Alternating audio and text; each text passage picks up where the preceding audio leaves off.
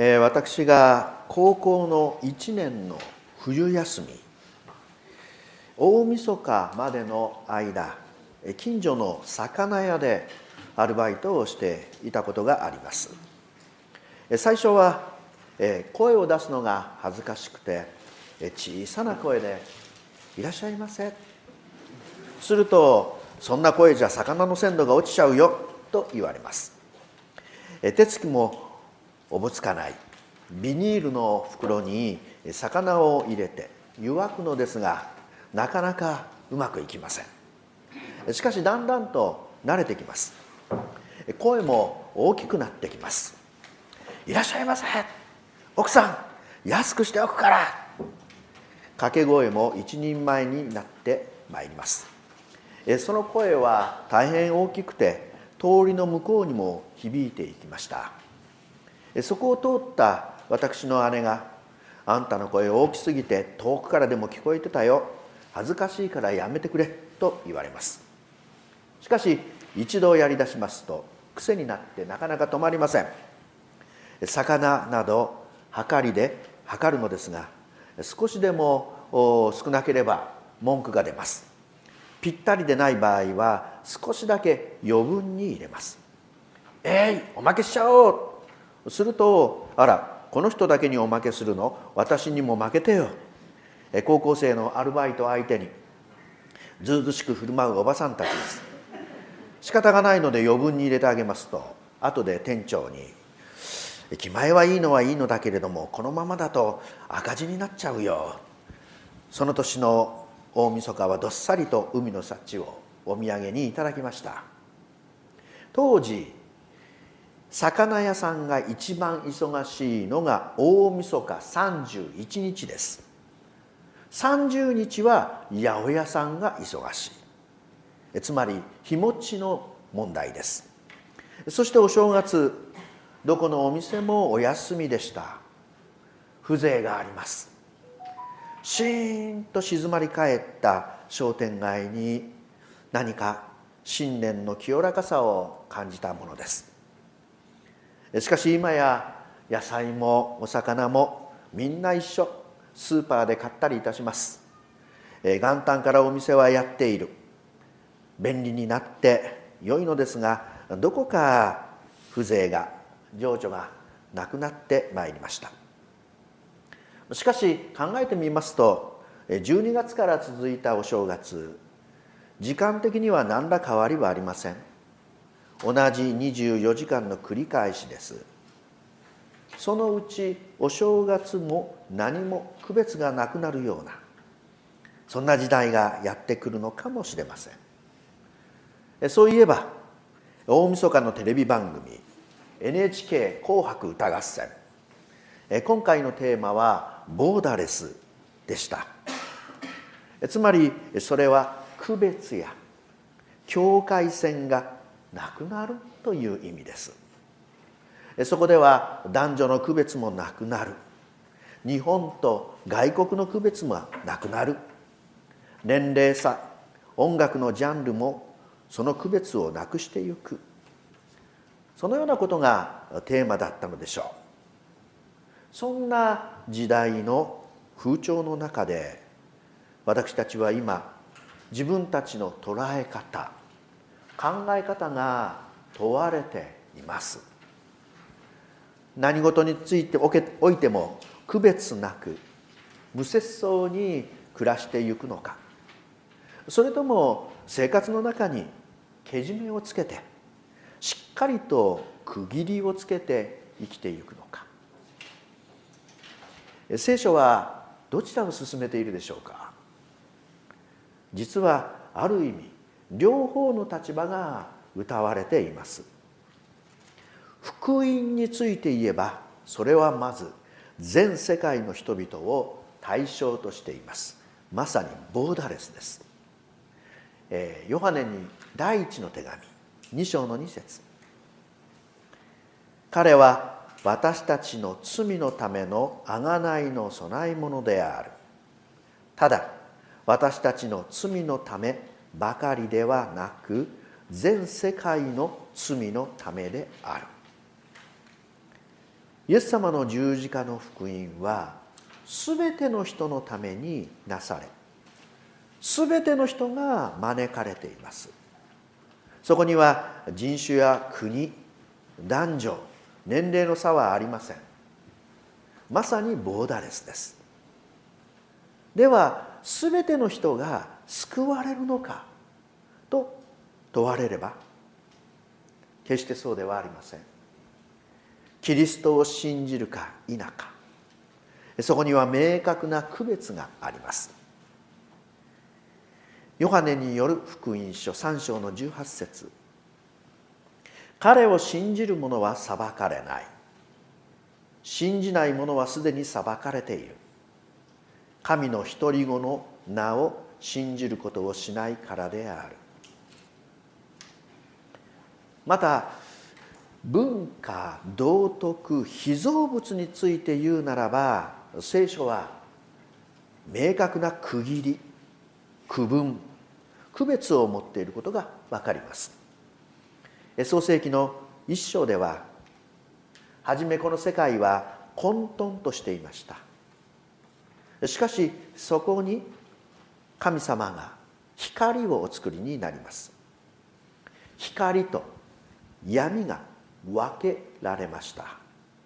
そして光を昼闇を夜と分け。夕と朝を区別されます。動物たちは種類によって作られました。そして人間を男と女に分けられたのです。そして24時間を1日として区別されさらに7日目を性別されました。出エジプト記を見てみますとエジプトの奴隷とされていたユダヤ人たちは7日を性別することを許されませんでした。それこそ月月か水木金金と働かされていたのです。しかしエジプトを脱出してからは神様は7日目を安息日として性別するように分けられます。そして実戒が与えられて善悪の区別も同時に教えられました。さらにエジプトの脱出を記念としてお正月が区別されます。それを別名杉越の祭りと言いました。エジプトからの脱出は新しい生き方の幕開けとなったのです。ではエジプトを脱出した彼らにとっての新しさとは一体？何だったのでしょうか？それについて新明記8章の3節にこのように書かれています。それで主はあなたを苦しめあなたを飢えさせあなたも知らずあなたの先祖たちも知らなかったマナーをもってあなたを養われた。人はパンだけでは生きず人は主の口から出る。すべての言葉によって生きることをあなたに知らせるためであった。救い出された彼らにとっての新しい歩み。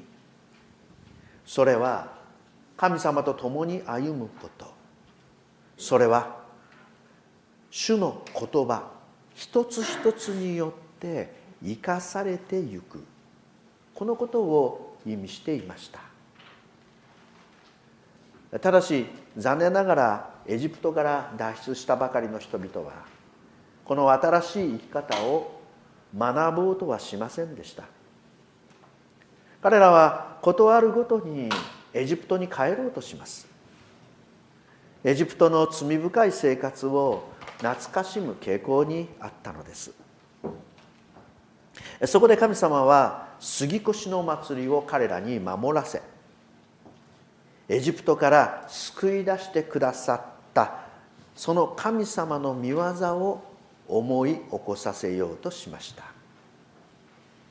それによって民たちをその新しい生き方にとどまらせようとしたのです。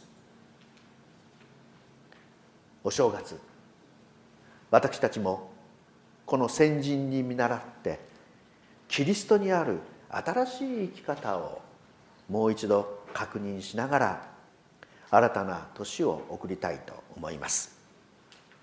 そこで今朝はヨハネの黙示録3章の7節8節を見てみたいと思います。それは当時の7つの教会に宛てた手紙の中で6つ目の教会ヒラデルヒアです。それではもう一度お読みさせていただきます。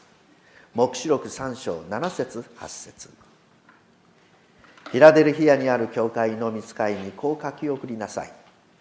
聖なる者誠なる者ダビデの鍵を持つ者開けば誰にも閉じることがなく閉じれば誰にも開かれることのないものが次のように言われる。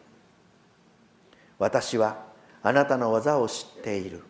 見よ私はあなたの前に誰も閉じることのできない門を開いておいた。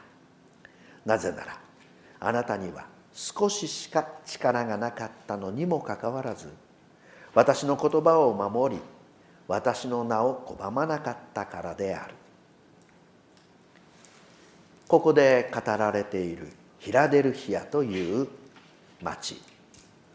そこは7つの教会のあるそれぞれの町の中で最も歴史が浅く最も小さい町でした。ただしその町はヨーロッパとアジアを結ぶ通路となっていました。小さな町。しかしそこは世界につながる門を持っていたのです。教会の特徴もそこには少しの力しかありませんでした。しかし彼らは皆御言葉を守りイエス様の名前を決して拒むことをしませんでした。そして何よりもそこには天国の門が開かれていたのです。ヒラデルヒアの教会は7つの教会の中で唯一イエス様からの非難や叱責がありませんでした。最も慰めと励ましに満ちた美しい教会だったのです。彼らの前には門が開かれていました。ダビデの鍵を持って開かれる門。それは天国の門です。天国。それはもちろん御祭輪の時に私たちが入ることのできる神の国。そしてもう一つそれは私たちの日常生活の中に繰り広げられる。神様のご支配。神様の見業のことです。イエス様はペテロに言われました。マタイ16の19私はあなたに天国の鍵を授けよう。そしてあなたが地上でつなぐことは天でもつながれ。あなたが地上で解くことは天でも解かれるであろう。天国の鍵を授けよう。つまりその鍵を使えばたとえそこが地上であったとしても天のお働き神様のお働きを見ることができる。あなたの人生に神様の見業を見ることができるのだ。ということです。人生には3つの喜びがあると言われています。一つは受ける喜びプレゼントお年玉お歳暮いただくことは喜びです。また一つはできる喜び。お料理ができるようになった英会話スキーが上手になった上達の喜び習得する喜び。そして3つ目が与える喜び。誰かにプレゼントをする喜び。孫の喜ぶ顔を見るのは嬉しいものです。子供たちのためなら何でもします。夫婦の場合はしぶしぶというわけにはいきません。何よりも神様に賛美と感謝を捧げる喜び。与えることはいつでもそこに喜びが伴います。そしてクリスチャン独自の喜びがもう一つあります。それは神様の見業を見させていただく喜びです。神の国を見させていただく喜び。個人的な必要が祈られて神様の御業が表されてゆく。祈っている者自身が変えられてゆく。その祈り自体が変わってゆく。神様のお働きが表されてゆく。神様のご計画に気づかされてゆく。ああこういうことだったのか。神の国この世の天国を見させていただく喜び。これはクリスチャンならではの喜びです。その門を開くことができるのがここで言われているダビデの鍵です。このダビデの鍵はまずイエス様が持っておられます。イエス様は実際鍵の持ち主であると同時に門でもあります。門でありその持ち主であられるイエス様が持つダビデの鍵。天国の門を開く鍵。ではその鍵はなぜダビデの鍵と言われているのでしょうか？ヒントは旧約聖書のイザヤ書22章20節から22節にあります。ここにもダビデの鍵が登場します。その日私は我がしもべヒルキヤの子エリアキムを呼んであなたの衣を着せあなたの帯を締めさせあなたの権力を彼の手に委ねる。彼はエルサレムの民とユダの家との父となる。私はまたダビデの家の鍵を彼の肩に置く。彼が開ければ閉じるものなく彼が閉じれば開くものはない。つまりダビデの鍵とは権威の異常を表します。ダビデからエリアキムへと鍵の持ち主が変わりました。ダビデの鍵が継承者エリアキムの肩に置かれたのです。つまりダビデの鍵。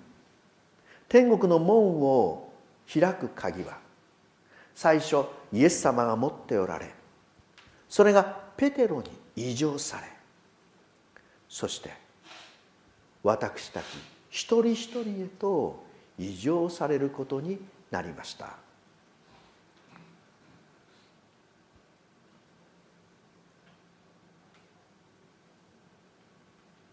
では私たちに与えられているこの鍵は具体的には何なのでしょうか？黙示録3章に戻ります。門が開かれたフィラデルフィアの特徴の一つ。それが3章の8節。私の言葉を守り私の名を拒まなかった。からである。イエス様を信じてその御言葉を守るということ。これがダビデの鍵です。守るというのはギリシャ語では見守る見張るという意味です。その言葉が本当なのかどうか見守っていく。聖書の言葉がそのまま実現していくかどうかを見張らせていただく。その御言葉をもって天の国を垣間見てゆくことです。人々は今インターネットの中に自分の幸せを見出そうとしているかもしれません。幸せの鍵をこの SNS の中に見出そうとしているのかもしれません。世界中を旅をしてその鍵を探そうとしている人がいるかもしれません。ある人は物にある人はお金にある人は愛する人に幸福の鍵を探そうとしているかもしれません。何度かお話ししている例え話ですがある人が夜中街灯の下で必死になって何かを探しています。通りがかりの人が何を探してるんですか？実は家の鍵をなくしてしまったんです。それはお困りですね。私も一緒に探しましょう。一向に見つかりません。ところであなたその鍵どこでなくされたんですか？実は私の家の庭先でなくしたらしいのです。通りがかりの人はあっけに取られてどうして庭を探さないのですか？いやね街灯の下の方が明るいでしょ？ここの方が探しやすいんです。鍵はなくしたところで探さなければなりません。私たちは神様と離れることによって幸福の鍵を見失いました。ですからもう一度神様の身元に帰ってその場所で探さなければならないのです。もし私たちが毎日少しずつ聖書を読んではそこに書かれている御言葉を信じその御言葉が神様の力によって実現していこうとする姿を見ようとするならば天国の門はやがて開かれてゆきます。神様のお働きを見させていただくことになります。アメリカのある大きな教会の牧師さんが牧会のストレスでうつ病になりました。心療内科にかかるのですが一向に回復の兆しが見えてきません。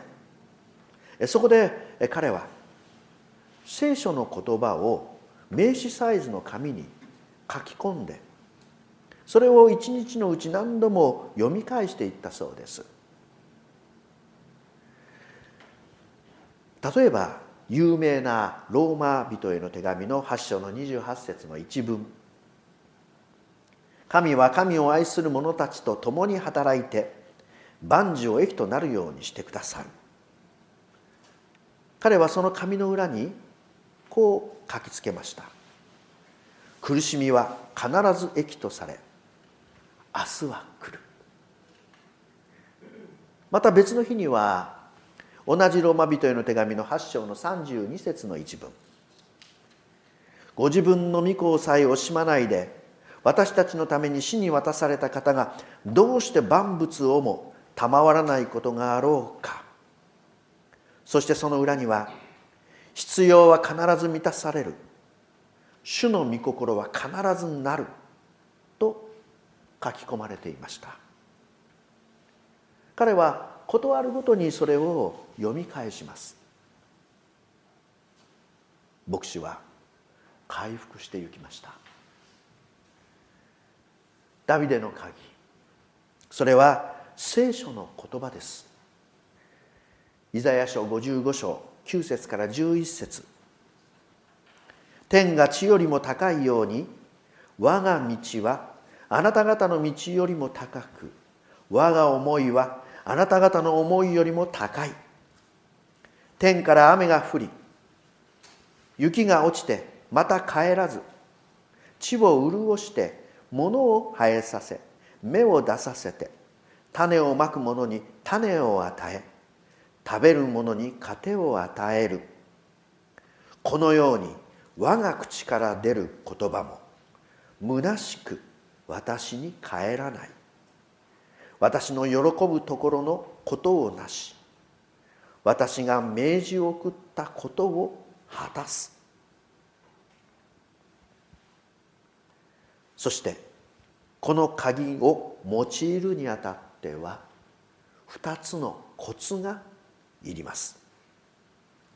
一つは神様の願いを実現するためにこの鍵を用いるということです。私の名を拒まなかったとあります。フィラデルフィアの人たちはイエス様の皆のためにそれを成しました。自分を高めるためではありません。神学論争に勝利するためでもありません。神様のため。どなたかの幸せのためにこの御言葉を用いました。もう一つそのコツは神様のお力によって実現していただくということです。あなたには少ししか力がなかったと書かれています。イエス様このお方に働いていただかなければなりません。自分の力では挫折します。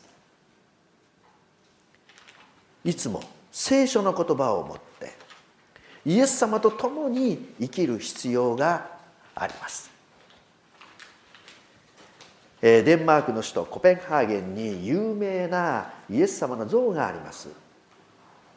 両手を広げて下を向いているイエス様の顔。ったままではなかなか見ることができません。